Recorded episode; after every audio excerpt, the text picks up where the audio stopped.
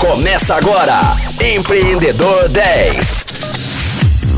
Fala Rocktronics! Muito bom estar com vocês em mais um dia do Empreendedor 10 e nessa semana o papo é com Arthur Araújo da Easy. Ainda sobre a Easy, ontem nós batemos um papo, mas vamos continuar agora, Arthur. Quais as principais conquistas da Easy ao longo da sua história? E é claro, emendando aí numa outra pergunta, ontem nós falamos né, sobre o challenge da Hotmart mas se quiser acrescentar mais alguma informação, né, a importância de iniciativas como essa, o divisor de águas aí para vocês, as entregas que vocês vão fazer, enfim, fica à vontade.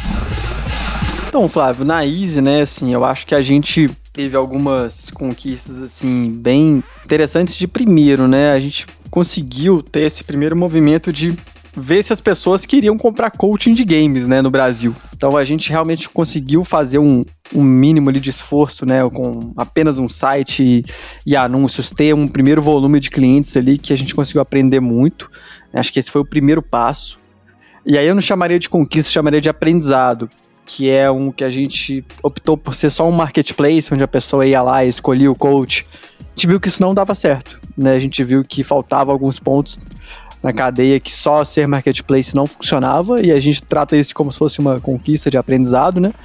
E de fato, assim, eu acho que a, a grande conquista, né, foi passar por esse marco que foi, né, ganhar o challenge, né, ser investido pela Hotmart, e aí não só o programa em si, né, ter ganho o programa, mas ter passado desse desse marco, né, que é muito importante para todas as startups, que é justamente o primeiro cheque, né? A gente conseguir esse primeiro investimento. Muita gente chama de investimento anjo, né? A gente até classifica né, essa rodada que a gente teve com a Hotmart mais na linha de um investimento anjo. Eu acho que isso foi um, um ponto importante, até como divisor de águas, né? Eu acho que primeiro, assim, eu acho que valida algumas questões, assim, né? Acho que a própria Hotmart, né, foi muito clara, assim, quando selecionou a gente, falou que era basicamente o que eles acreditavam muito em nós como empreendedores, né, eu e o Lucas, e que era um mercado com muito potencial. É, não necessariamente que a gente tinha um negócio bom ou que o produto era bom, mas esses dois pontos que eram que eles conseguiam avaliar. E eu acho que até né, para as pessoas que, né, que pensam em, nesses programas e até nesse primeiro cheque, eu pensaria muito nessa linha, sabe? De que nesse primeiro momento e até em momentos um pouquinho mais avançados que esse, você vai estar tá querendo muito validar né, e provar, talvez até para investidores e programas, que, primeiro, você é uma pessoa capaz de executar aquilo que você está se propondo.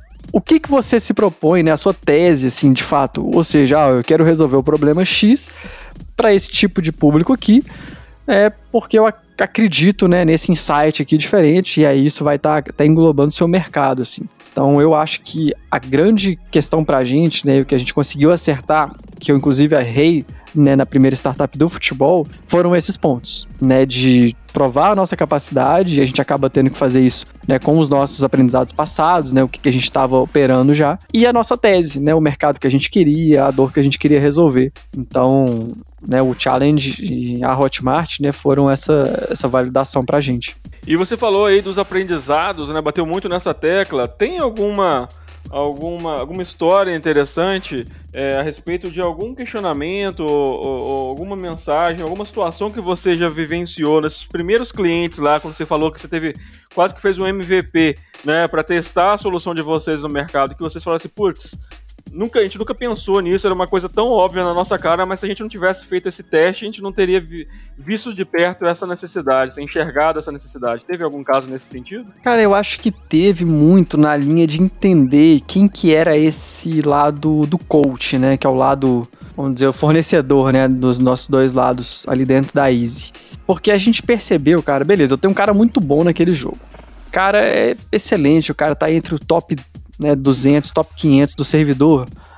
E, poxa, é lógico que esse cara aqui, se ele divulgar que ele tá dando aula e colocar o link aqui dele da Easy, vão aparecer pessoas, né?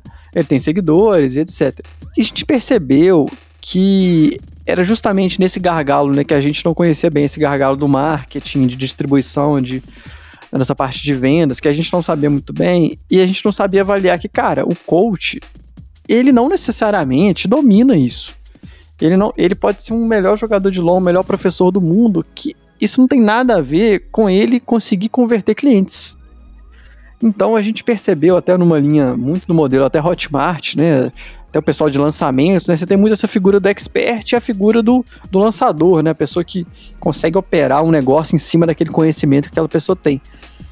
E a gente, né, nesse momento em que a gente quis ser só o marketplace e dar as ferramentas para a pessoa vender os cursos dela, a gente viu que, cara, tem muito o que a gente fazer aqui para ajudar esse coach a vender mais.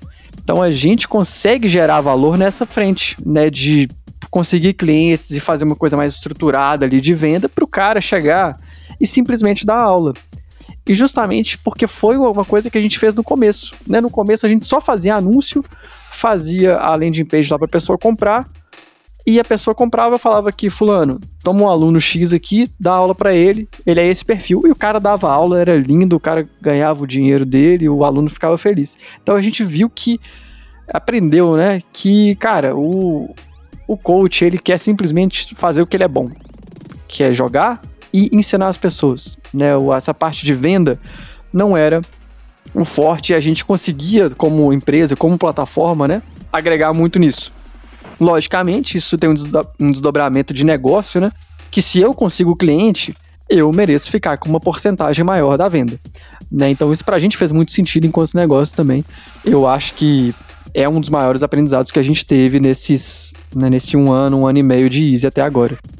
E avançando um pouco aí nesse conhecimento aí a respeito da Easy, o que é o Bootcamp Easy? Como que funciona?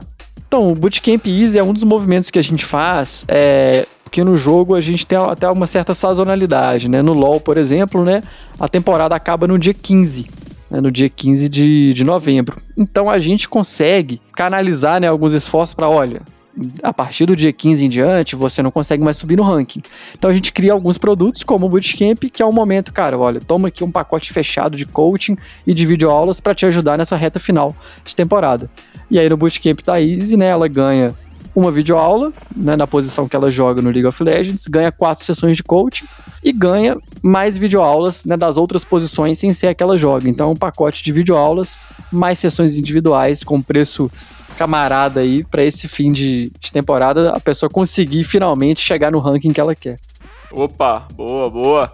E você pensa em expandir o seu mercado para outros games? Como é que tá esse processo? Com certeza, Flávio. É um caminho que a gente já imaginava desde o começo, né? A gente escolheu começar pelo LoL pela facilidade, por né, ter esse nicho nichado, a gente via pontos positivos. Mas é o nosso caminho é multijogos, né? A gente vai já lançar essa plataforma 2.0 para vários jogos, né, com essa ideia de comunidade, né, criar ferramentas para comunidades de vários jogos, né, se encontrarem lá na Easy e terem essa conexão né, potencializada pela plataforma. E essa ideia de vender os cursos, vender os coaches, né, vender os, os sessões de coaching, a gente vai ir caminhando por jogo mesmo. Então a gente vai melhorar os esforços que a gente já tem no LoL, né, para melhorar os coachings, melhorar as videoaulas e depois a gente vai expandindo, né? Eu já posso compartilhar que a gente né, jogos que a gente já vai entrar né, num, num médio prazo é o próprio LoL, só que do mobile. Né, a gente tem o LoL de computador e o LoL no celular, que são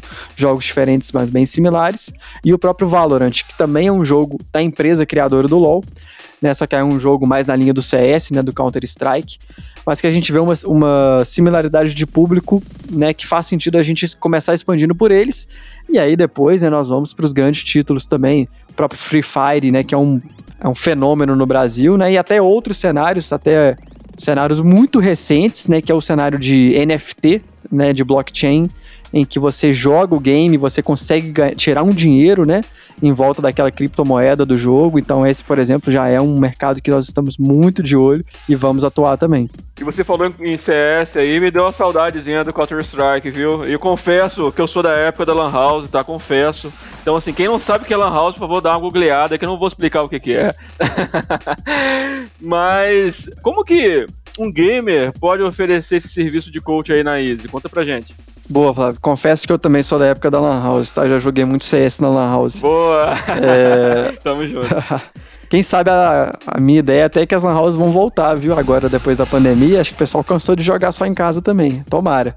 Olha aí, ó, olha aí, ó. Então, para você ser coach na Easy, né? Hoje a gente tá aceitando aplicações por enquanto ainda só do LoL. Então você vai no site Easy, que é izzi.gg, e lá você tem lá em cima do site tem o Quero Ser Coach. E aí você submete, né? O, a gente pega, faz algumas perguntas, primeiro para entender o quanto você domina do jogo e depois se você já teve experiências ensinando outras pessoas. Isso conta muito pra gente.